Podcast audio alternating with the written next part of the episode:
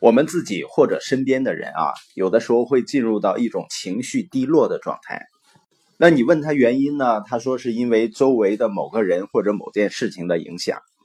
实际上，遇到困境的时候啊，最大的问题不在于发生的事情，而在于如果我们不停的忧虑、烦躁，它会怎么样呢？会让我们的大脑变得更糟。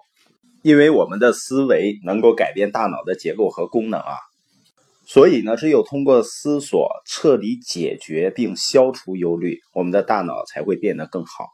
实际上，有的时候我们会发现，有的人呢，他糟糕的心情、糟糕的身体，通过某种信仰呢，得到了极大的改善。如果从另外一个角度，这种信仰能够让人心怀希望，减轻忧虑，实际上呢，它是改变了人的思维。从而呢，让大脑结构变得更好，那人的心态状态和身体健康呢，就进入一个正向的循环。我们知道了人的大脑啊，神经啊具有可塑性，那这一点呢，对人是既有利又有害，因为呢，意味着我们想的最多的念头就会成真，而我们的念头呢，会有积极的，会有消极的。在创伤后应激障碍的病例中呢。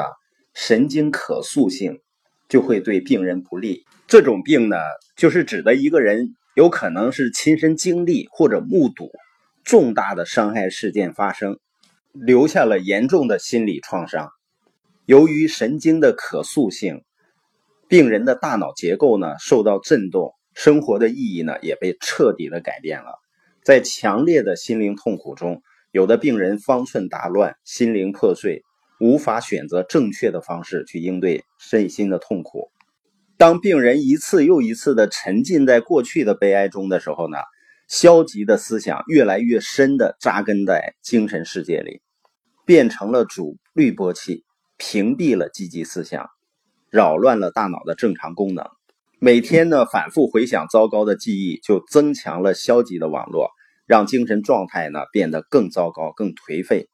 而生活中很多人的问题呢，根本在于什么呢？他难以自拔的沉溺在负面思想中。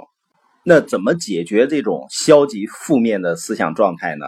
也是利用神经的可塑性，把神经可塑性呢运用在正确的方向，也就是把思维呢重新连接至积极的思想。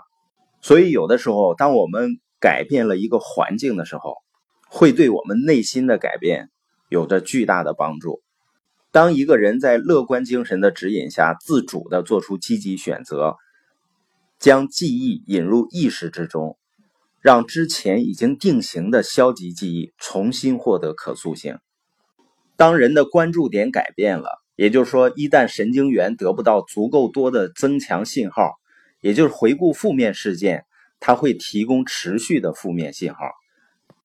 当神经元得不到足够多的负面的增强信号，就会分解、解体、断开，把储存在神经元网络中的情感创伤抹除，原有的神经元网络呢也分崩离析，这会消除原有的神经元连接，重建新的神经元连接。所以呢，我们每个人都不是环境的奴隶，不要让生活中的任何人。打消你的积极心态，因为我们都有能力消除消极的负面思想。神经可塑性的精髓就在于改变